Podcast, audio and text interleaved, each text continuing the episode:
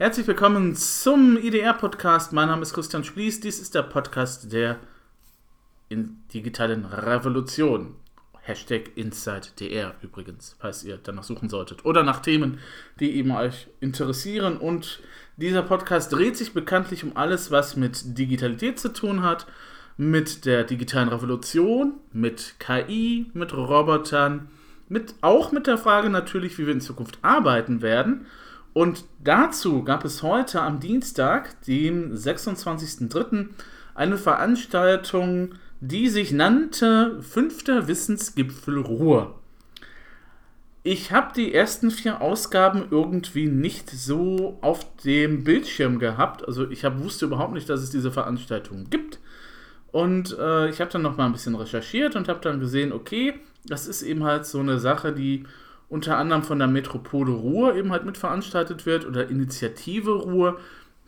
Sind ja so die größeren Player ähm, hier im Ruhrgebiet und die soll dann eben halt dazu verleiten, dass man sich nochmal miteinander halt vernetzt und eben halt bestimmte Themen, die fürs Ruhrgebiet wichtig sind, dann tatsächlich eben halt auch ähm, ja halt anspricht, beziehungsweise dass man sich da eben halt miteinander vernetzt und nochmal bestimmte Themen beleuchtet.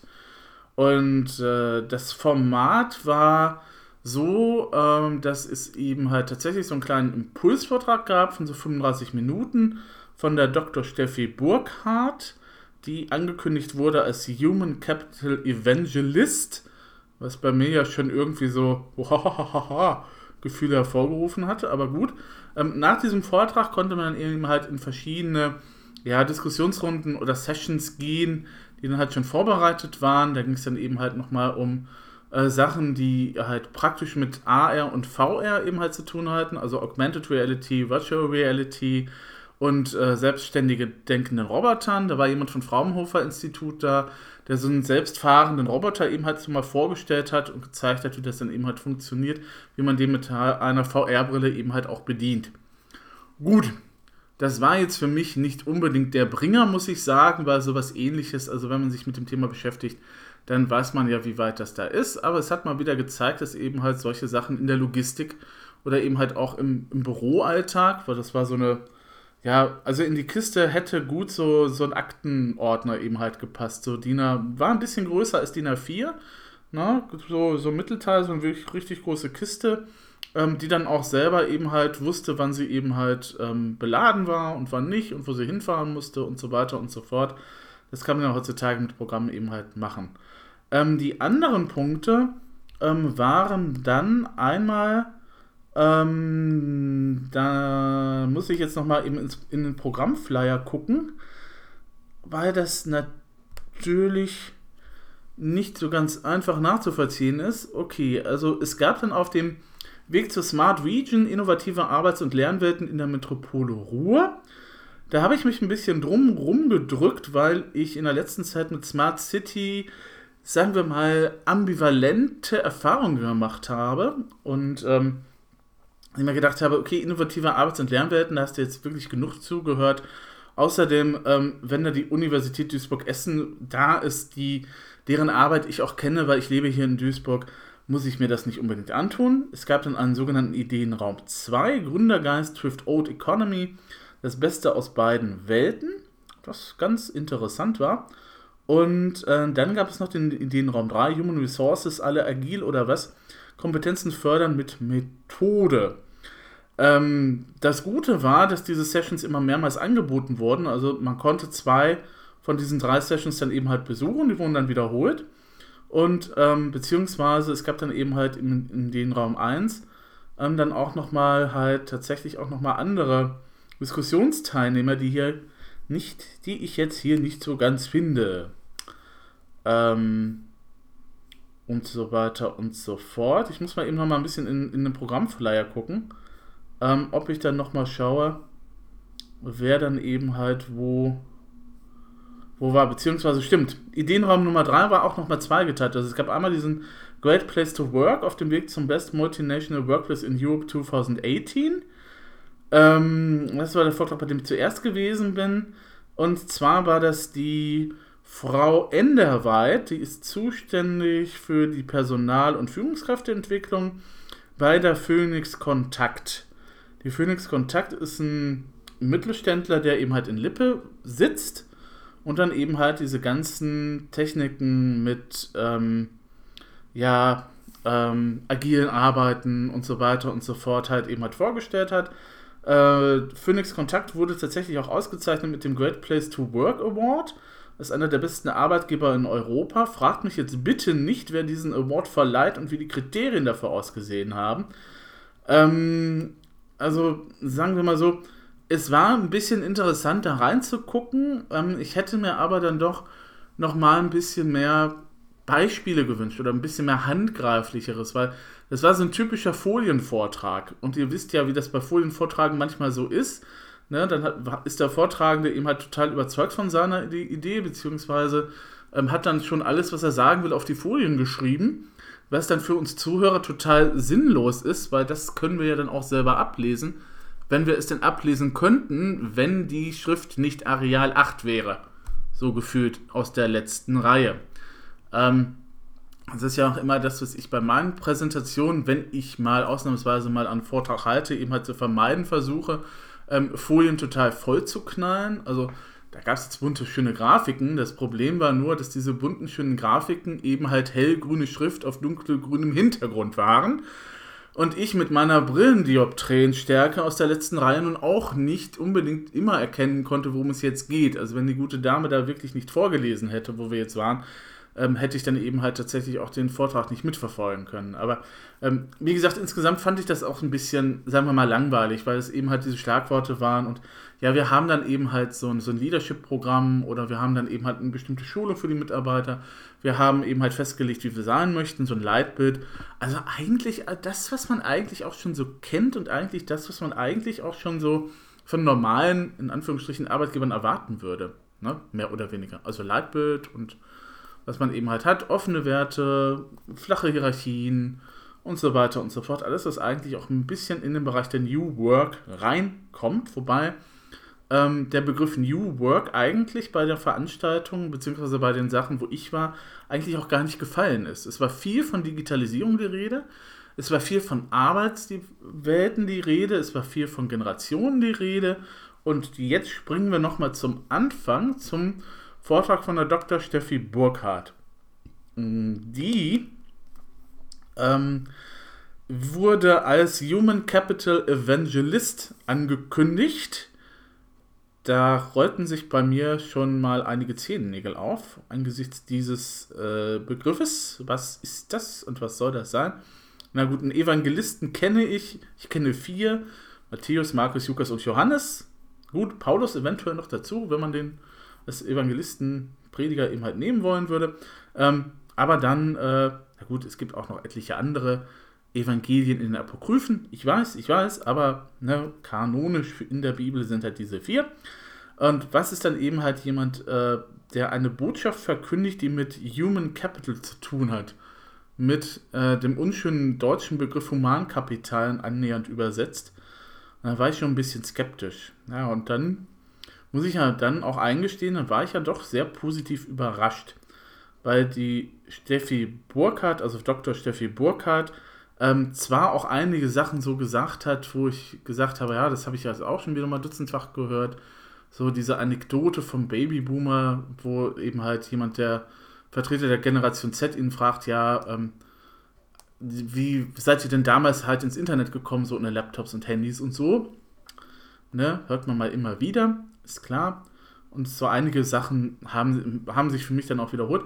Aber andere Sachen waren auch wiederum ganz spannend, weil sie dann eben halt tatsächlich auch ähm, nicht unbedingt halt auf diesen Technikfokus äh, gegangen ist, sondern auch gesagt hat, ähm, wir haben einmal den Menschen, wir haben einmal die Kultur und wir haben auch die Technik. Also so ein kleines Dreieck. Und falls ihr irgendwann mal einen Vortrag von Frank Tendler mitbekommen haben solltet, meinem Partner in Crime übrigens, ähm, werdet ihr feststellen, dass da so Mensch und Kultur natürlich auch eine Rolle spielen.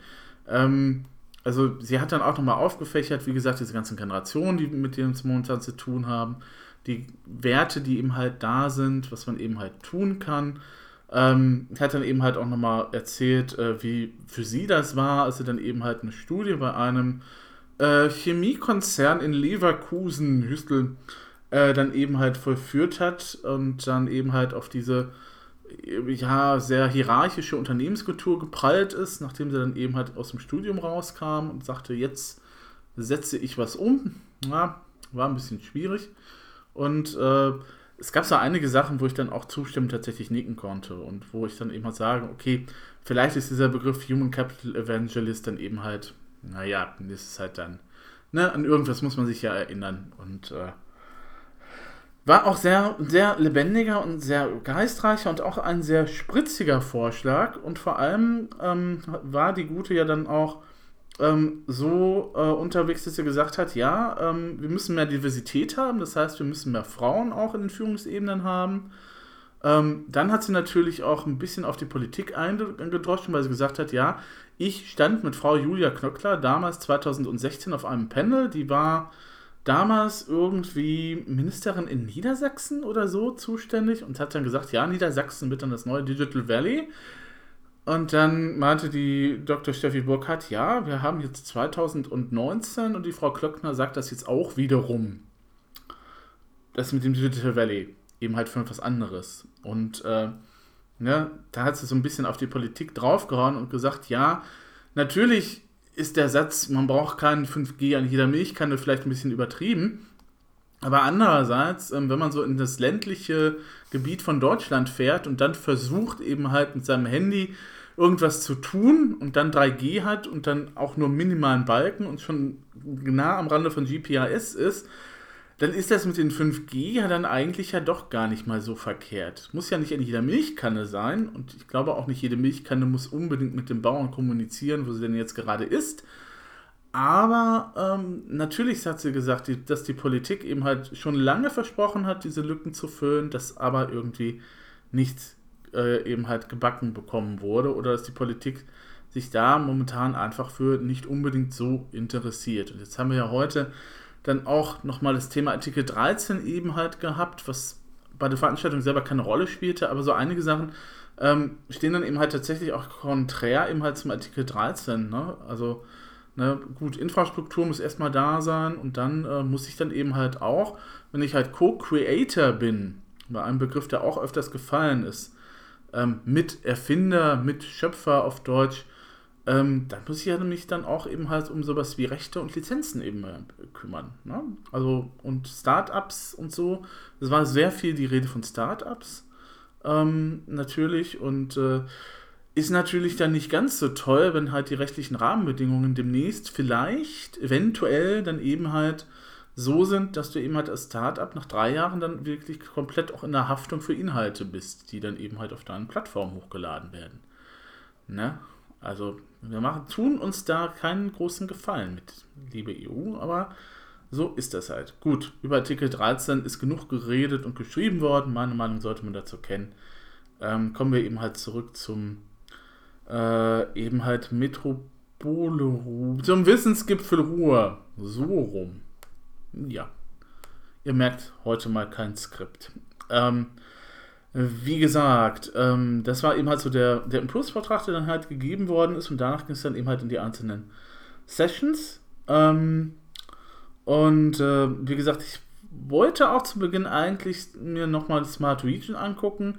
Innovative Arbeits- und Lernwelt in der Metropole Ruhr, habe es mir aber dann doch verkniffen, beziehungsweise habe dann mir dann halt nochmal so den Roboter angeguckt. Emily heißt der, äh, vom Fraunhofer Institut entwickelt. Und äh, habe dann gedacht, ja, pff, kennst du. Nichts Neues, nichts Spannendes. Ähm, deswegen war ich dann eben auch bei dem Vortrag, wo, wo es eben halt um die Kompetenzenförderung mit Methode ging. Hm, eben halt mit Melanie Enderweit, Personal- und Führungskräfteentwicklung bei Phoenix Contact, wo ich ja auch schon gesagt hatte, das war halt so ein, ja, also, pff, es wäre ein schönes Best-Practice-Beispiel gewesen, wenn dann auch einige Dinge besser eben halt rübergebracht worden wären, sagen wir es mal so. Okay, ich verstehe, warum das Unternehmen ausgezeichnet worden ist mit diesem New Work Award. Alles gut und schön, aber irgendwie war das jetzt nicht so, na, vom Vortragsstil auch nicht so momentan der Bringer. Deswegen war ich dann, habe ich dann nochmal den Raum gewechselt und war dann beim nicht Design Thinking, weil das kannte ich auch schon. Und äh, da ähm, wäre es nur interessant gewesen, eben halt dieses Leonardo-Launch eben halt mal zu sehen. Die wird demnächst nochmal eröffnet. Das ist das Innovationslabor von der RUB und der IHK. Ähm, aber dann habe ich mir gedacht, naja, ist auch nicht so deins. Design Thinking finde ich auch als Methode sehr gut, um gewisse Sachen anzugehen. Ähm, das haben wir ja auch schon mal in einem vorherigen Podcast eben halt ein bisschen besprochen, wo eben halt Frank Tendler dann auch gesagt hat, dass es mit dem Design Thinking auch ganz großartig ist. Ähm, wir haben ja dann auch in anderen Projekten auch ähm, dieses Design Thinking schon mal ein bisschen eben halt initiiert. Und ich muss sagen, als Methode, um konkrete Sachen mal zu erarbeiten, ist es tatsächlich sehr, sehr sinnvoll. Ähm, ich bin dann gelandet ähm, bei den Leuten, die den Gründergeist in die Old Economy bringen wollten. Das Beste aus beiden Welten. Und äh, da waren zu Gast Dr. Christian Lüttke, das ist der Gründerkoordinator Ruhr und Gründer der Berliner Digitalagentur Eat Venture oder wie sich das auch immer ausspricht, Adventure, Adventure. Oh, Wortspiele, ich hasse sowas. Vor allem, wenn man sie nicht richtig aussprechen kann oder so geschrieben sind, dass man sie nicht richtig aussprechen kann überhaupt. Ähm, der ist jetzt Gründerkoordinator bei dem. Ah, wenn ich mir das jetzt aufgeschrieben hätte, würde ich euch das jetzt aus dem Parlament geschossen eben halt erzählen können, aber ich habe es vergessen. Auf jeden Fall ist er Gründerkoordinator bei Ruhr und eng mit dem Startup-Ökosystem des Ruhrgebiets verzahnt. Ob dem so ist, weiß ich nicht. Ähm, mit Startups habe ich nicht viel zu tun. Ich kenne allenfalls mal, ich war zwei, drei Male beim Ruhr-Hub. Ich kenne die Initiativen des Landes natürlich. Aber wie gesagt, da habe ich auch noch so immer meine Probleme mit. Und äh, ja, dann irgendwas mit besonderer Nähe der jungen Gründer und unter großen Unternehmen, das ist eine Besonderheit der Region. Ähm, dann war vor Ort tatsächlich, davon hatte ich schon gehört, nämlich vom Startport in Duisburg. Ähm, der Johannes Franke ist der Head of Support and Events. Und das ist so ein Ort, wo eben halt äh, Unternehmen und Startups im Logistikbereich zusammenkommen. Und dieser Ort liegt im Innenhafen, beziehungsweise ähm, ja, strahlt so der Binnenhafen die ganze Sache dann eben halt da raus. Also Ne, die haben Coworking Space für eben halt die Unternehmen da, für die Startups und so weiter und so fort. Hier geht es eben halt tatsächlich um die Verbindung von Startups und bestehenden Unternehmen. Und ähm, dann, was ganz interessant war, war die Professor Uta Wilkens war da, das ist die Leiterin des Lehrstuhls Arbeit, Personal und Führen an der Ruhr-Uni Bochum. Forschungsschwerpunkt von ihr liegt in volatilen Umwelten, die von konkreten Veränderungen eben halt betroffen sind. Oder so oder ähnlich. Also ausgehend von konkreten Veränderungen forscht sie nach der Frage, was Organisationen in volatilen Umwelten adaptionsfähig macht, welche Kompetenzen Individuen und Organisationen mitbringen müssen, um Veränderungsprozesse zu bewältigen und proaktiv mitgestalten zu können. Klingt jetzt schrecklicher, als es war. Ähm, die äh, Professorin war halt tatsächlich auch sehr, sehr angenehm, sehr nett. Ähm, ich fand die Diskussion auch wirklich sehr, sehr anregend. Ähm, also die, wo ich dann eben reingegangen bin, war die zweite Diskussionsrunde. Es gab schon mal vorher eine. Und ähm, fand ich eben halt auch wirklich sehr, sehr anregend. Aber ich muss auch sagen, ja, mit so, ja, dann eben halt, ja, wir machen jetzt eben halt nochmal so eine Art Digital Valley aus dem Ruhrgebiet das ist auch sowas, wo wir da schon vor zehn Jahren eben halt von gesprochen haben. Und in diesen, innerhalb dieser zehn Jahre ist zwar eine Menge passiert, aber ähm, dass dann eben halt jetzt auch nochmal neue Initiativen immer aufgesetzt werden, um dann eben halt nochmal erneut irgendwelche Prozesse anzustoßen, anstatt dass dann eben halt auf Vorhandene aufgebaut wird, das hängt halt mit dem Wechsel von Landesregierungen zusammen oder so. Ne? In NRW wisst ihr ja, und dass sich das Ganze etwas dann halt äh, mehr oder weniger dann eben halt dadurch dann geändert hat. Genau, Initiativkreis Ruhr. Jetzt muss ich nochmal gucken, weil ich mir jetzt natürlich auch nicht aufgeschrieben habe, wer bei der letzten Diskussionsrunde war, bei der Abschlussrunde. Das war für mich durchaus interessanter. Und zwar, weil ähm, da mal eher nicht so auf die ganzen Technikgeschichten eingegangen worden ist, also auch nicht gesagt worden ist, wie großartig jetzt eine Startup-Mentalität für die alten Unternehmen ist und wo der eine vom anderen lernen kann und so weiter und so fort, sondern wo eben halt tatsächlich in der Abschlussdiskussion die Frage war, Innovation trifft Partizipation, wie können wir den Wandel mitgestalten? Und ähm, das war jetzt interessant, weil da endlich mal auch menschlich der Mensch in den Mittelpunkt gerückt wurde. Auch wenn das jetzt ein abgedroschenes Klischee ist. Aber da wurde jetzt tatsächlich eben halt so nach den sozialen äh, Fragen eben halt gefragt. Es wurden die sozialen Fragen gefragt. Huh. Doch, aber tatsächlich. Ähm, wie zum Beispiel ist das, wenn jetzt, ähm, weil wir hatten im Vortrag von der guten Frau Burkhardt eben halt äh, das berühmte Amazon Go-Video mit dem, ja, wie wäre es, wenn sie einfach Sachen mitnehmen können und wieder rausgehen können, ohne dass sie jetzt extra noch an der Kasse ran müssen. Ähm, da wurde dann eben halt gefragt, was machen wir eigentlich mit Leuten, die halt von der Digitalisierung also entweder eben halt abgehängt werden, weil deren Jobs nicht mehr vorhanden sind oder weil deren Jobs sich umgestalten. Oder was machen wir auch mit Leuten, die eben halt dieses ganze Start-up Kulturgedönse. Das ist ja tatsächlich eine Art Philosophie, ne? dass man eben halt versucht, Start in Startups ähnlichen Strukturen zu denken, auch bei großen Firmen. Was machen wir eigentlich mit den Leuten, die eben halt das gar nicht wollen? Die eben halt sagen, ich möchte mein Büro haben, ich möchte meine Ruhe haben beim Arbeiten.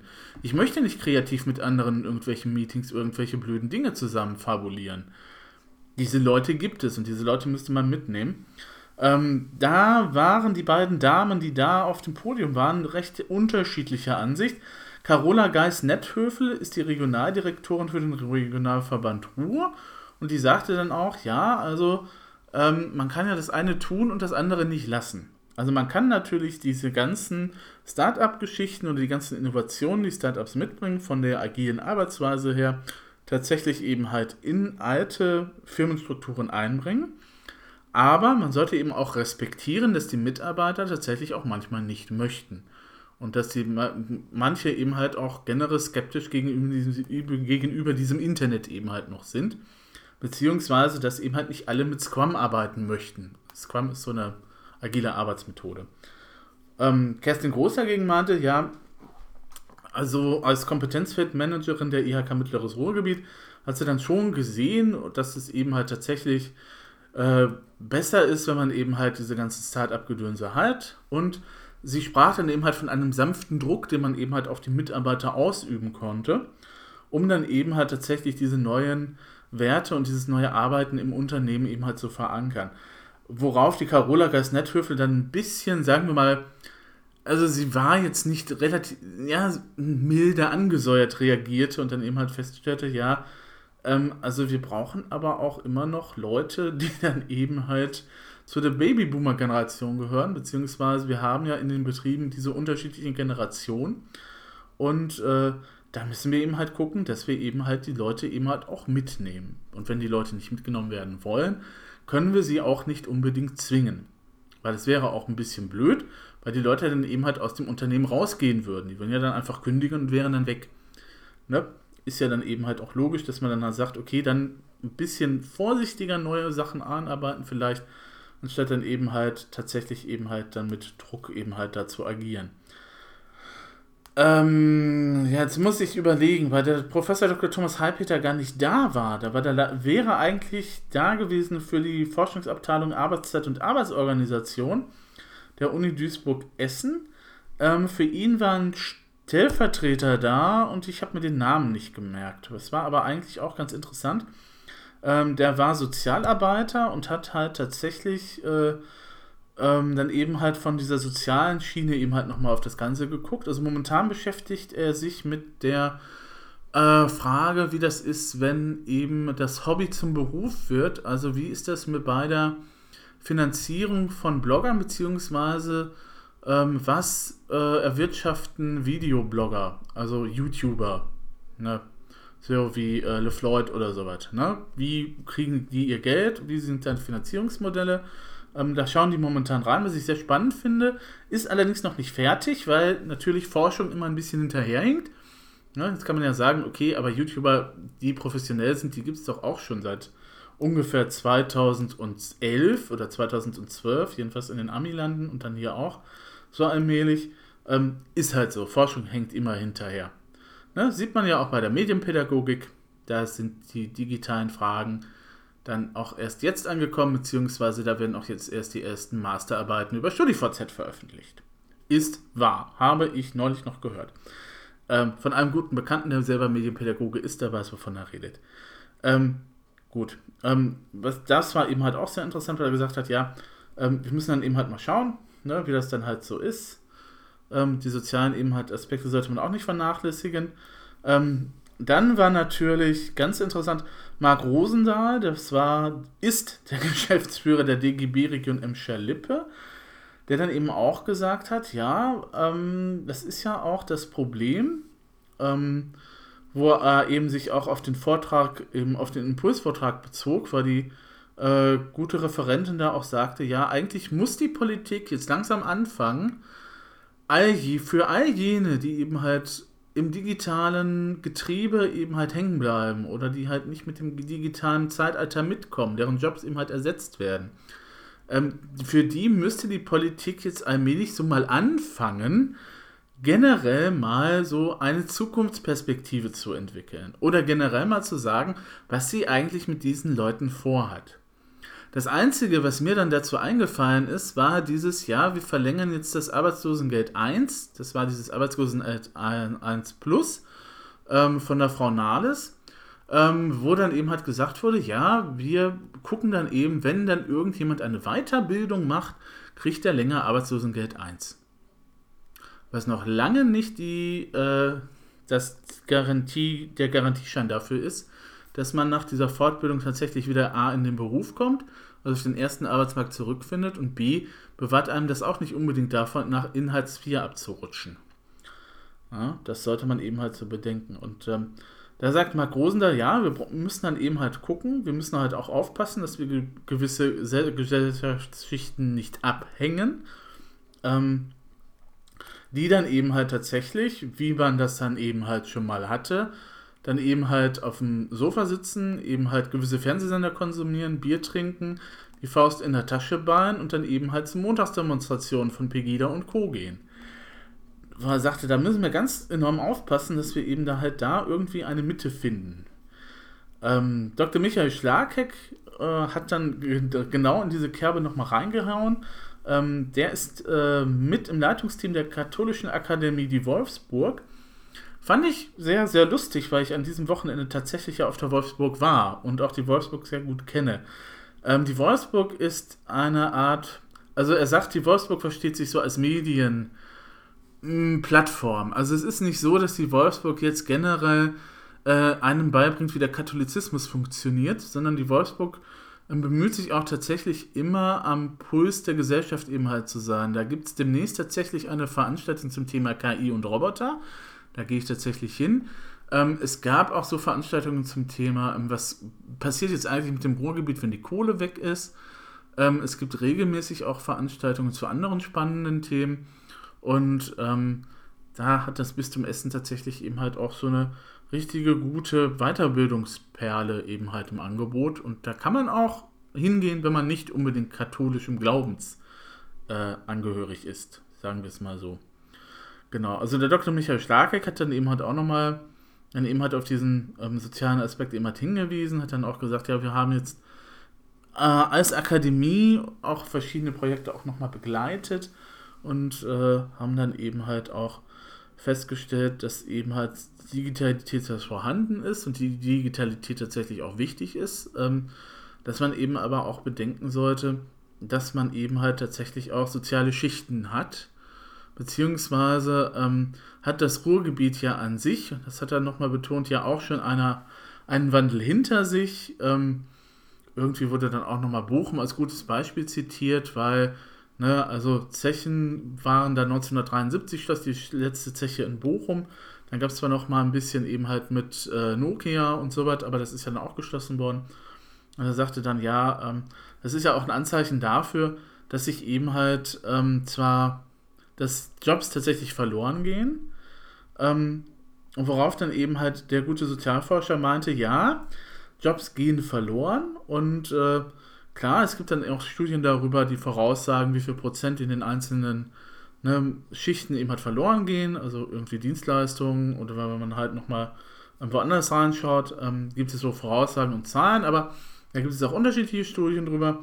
Und äh, der gute Sozialwissenschaftler von der Uni meinte dann halt, ähm, ja, ähm, es könnte ja auch sein, dass es halt bestimmte Teilbereiche des Berufs gibt, die dann eben halt einfach wegfallen, dass dafür aber andere Bereiche dann wieder dazukommen würden. Oder dass Leute eben halt sich weiterbilden müssen für andere Aufgaben. Zwar dasselbe Beruf immer noch haben, aber dass die Tätigkeit sich eben halt verlagert.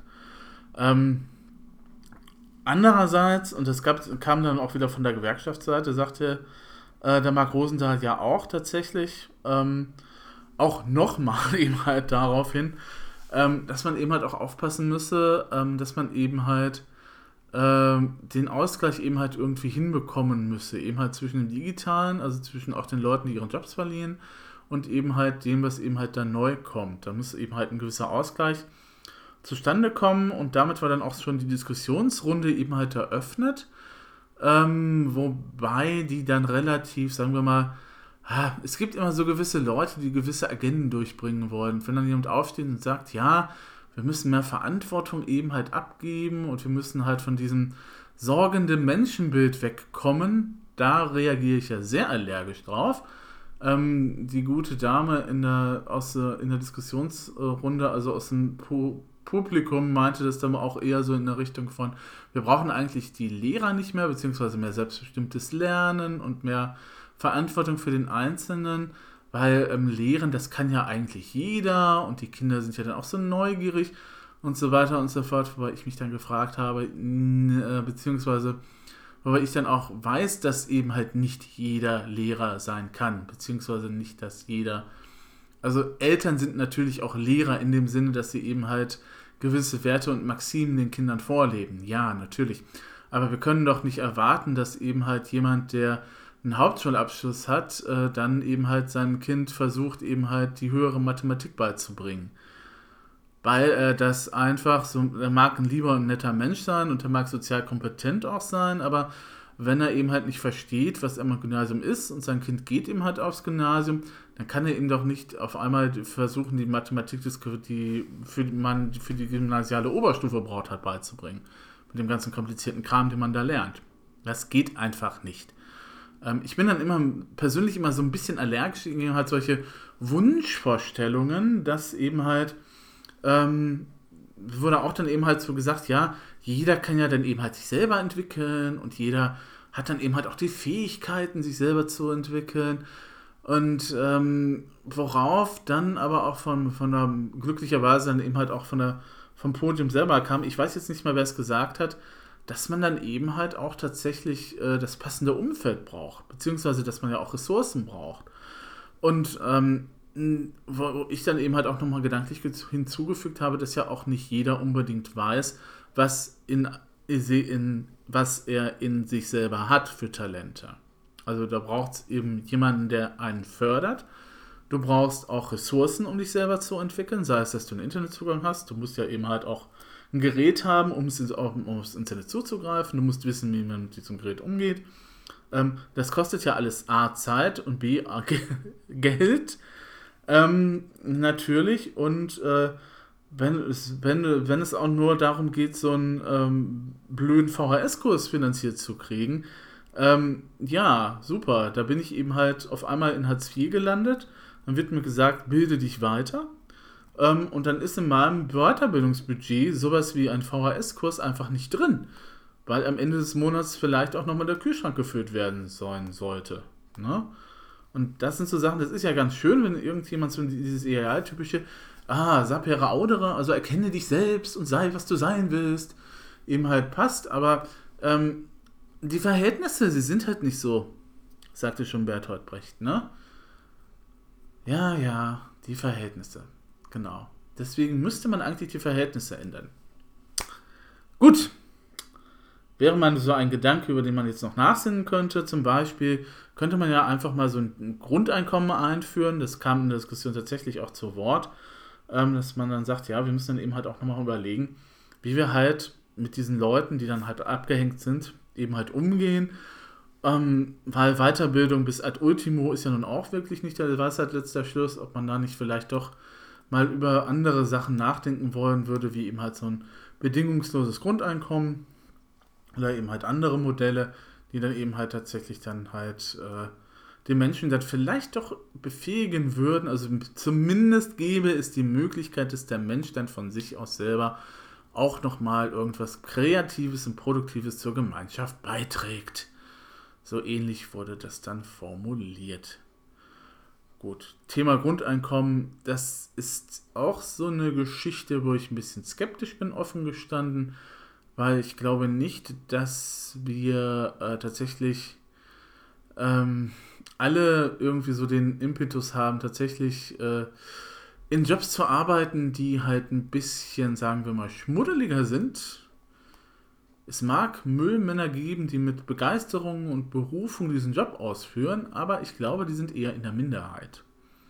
Und wenn wir jetzt sagen, wir haben ein Grundeinkommen, aber wir haben auch immer noch die anderen Arbeitswelttätigkeiten nebenher, wie eben halt tatsächlich Müll einsammeln oder äh, in Recyclinganlagen Plastik sortieren oder sowas, also ne, Sachen, die eben halt nicht so angenehm sind, ob sich dann dafür genügend Leute finden würden, das ist so die Frage. Aber gut, kann man alles diskutieren. Das gehört aber auch natürlich ein bisschen zur digitalen Revolution dazu. Ähm, da gehen wir aber vielleicht mal später nochmal drauf ein, falls ich mal die Zeit finde, mich dann nochmal genauer einzuarbeiten. Beziehungsweise es gibt ja auch verschiedene Vorschläge. Ich glaube, die SPD hat nochmal ein eigenes Programm aufgelegt, was sich auch irgendwie Grundeinkommen nennt, aber es ist eigentlich nicht ist. Ähm, dann FDP und Linke wollen auch nochmal, und dann wäre ja auch nochmal eine Idee, irgendwie den Mindestlohn zu erhöhen oder den Mindestlohn vielleicht auch nicht bei Hartz-IV-Empfängern äh, irgendwie anzurechnen oder halt diese Aufstockungsgeschichten nochmal. Wie gesagt, das ist alles eben halt so am Rande eben halt natürlich auch was, was mit der Digitalität zu tun hat und der digitalen Revolution, aber momentan ähm, nichts, was eben beim Wirtschafts- Quatsch, beim Wissensgipfel Ruhr eben halt in diesem Jahr wirklich halt kommuniziert wurde oder was eben halt tatsächlich Thema war. Also, ich muss sagen, dieses letzte Panel hat es dann für mich persönlich dann auch wieder rausgerissen, weil vorher halt eben tatsächlich, also entweder diese technischen Aspekte dann eben halt wieder genannt worden sind, oder ähm, weil für mich auch wenig Greifbares bei den anderen Sachen eben halt dabei war. Ne, ähm, wie gesagt, wenn mir jemand von, von Startport erzählt, wie toll das jetzt ist, dass die äh, Gründerkultur jetzt eben halt auch im alten Unternehmen angekommen ist, kann ich nur sagen, ja, schön für euch. Ähm, das ist natürlich auch total super, wenn ihr halt jetzt agil arbeitet. Aber ähm, wie bringt denn das jetzt die Gesellschaft voran? Beziehungsweise was hat das für Auswirkungen in die Stadtgesellschaft? Oder eben halt, was hat das für Auswirkungen insgesamt? Wenn wir jetzt alle anfangen würden, agil zu arbeiten. Ne? Oder wenn wir jetzt alle anfangen würden, im Homeoffice nur noch zu arbeiten oder wenigstens diese Option hätten. Ne? Dann auch wieder die Frage, welche Berufe können sich das erlauben, ein Homeoffice eben halt zu haben. Es gibt Berufe, wo das einfach nicht geht. Ne?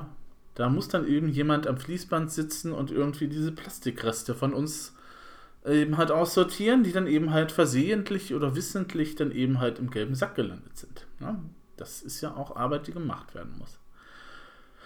Schön. Also, Fazit des Ganzen der Veranstaltung. Ähm, es war natürlich interessant, äh, mal die Leute zu sehen, die halt sich eher mit diesen Sachen beschäftigen. Wie gesagt, Startup-Szene ist persönlich nicht meins. Ähm, da kann ich auch wenig zu sagen, wie das jetzt ist. Ähm, eine Dame vom Ruhrhub war auch da, mit der habe ich aber nicht gesprochen. Die saß noch zufällig neben mir bei einem äh, Panel, also im Publikum, nicht wir zusammen auf dem Panel. Wäre auch schön gewesen. Und ähm, ähm, was ich mitnehme, ist, ähm, dass wir da tatsächlich momentan einen Generationskonflikt per se haben. Also nicht nur wegen Artikel 13, sondern auch, weil die ganzen Generationen, die jetzt äh, in den Beruf reinpacken, ja tatsächlich von den, ah, was war vor den Babyboomern? Irgendwie sowas. Ähm, also von den Babyboomern bis Generation Z eigentlich reichen. Ähm, na, also Generation X, Generation Y, diese ganzen Mac-Jobs bei der Generation, Generation X und so weiter und so fort, ähm, die sind ja auch immer noch vorhanden. Ähm, dass es da eben halt Konflikte gibt, dass es natürlich auch so ist, dass eben halt die digitale Revolution ungleich verteilt ist, ähm, ist so, dass wir erstmal vielleicht auch Grundlagen erstmal brauchen und vielleicht uns auch als Gesellschaft auch nochmal darauf verständigen sollten, ähm, was wir denn jetzt genau eben halt mit der Digitalisierung machen wollen oder wie wir mit der Digitalisierung umgehen. Wie gesagt, es wurde erst zum Schluss eben halt darauf hingewiesen, dass natürlich auch Leute ihre Jobs verlieren, beziehungsweise die äh, Dr. Steffi Burkhardt hat ja dann auch schon zu Anfang eben halt darauf hingewiesen, dass eben halt ähm, die Politik da was tun müsste.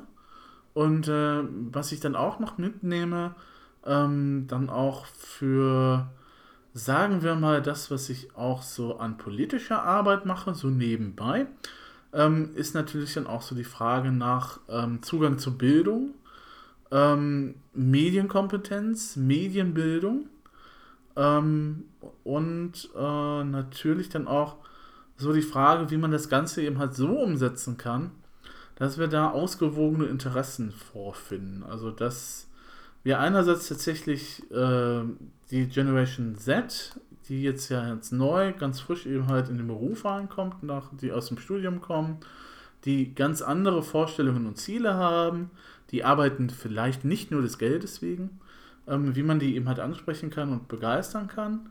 Und äh, wie man das halt tatsächlich dann aber andererseits auch schafft, die älteren Mitarbeiter eben halt mitzunehmen, beziehungsweise ähm, wenn das heißt, dass man Digitalisierung nochmal von Adam und Eva her erklären muss, und das permanent auch tun muss, bis alle dann verstanden haben, worum es geht, dann muss man das halt offensichtlich so machen. Also, ne, also man kann eben halt nicht in die eine Richtung vorpreschen und die andere Richtung total vernachlässigen. Das geht offensichtlich nicht. Und ich denke auch, dass das nicht, nicht geht und auch nicht sinnvoll wäre. Gut. Das waren jetzt meine Gedanken zum Wissensgipfel Ruhr 2019. Der fünfte war das. Schöne neue Arbeitswelt, Ausruf und Fragezeichen war das Thema. Untertitel gemeinsam für die Wissensmetropole Ruhr. Und äh, wir hören uns dann auf jeden Fall beim nächsten Podcast in der nächsten Woche wieder. Dann mit einer, sagen wir mal, relativ normalen Ausgabe des Ganzen. Da werden wir uns wieder mit einzelnen Meldungen beschäftigen.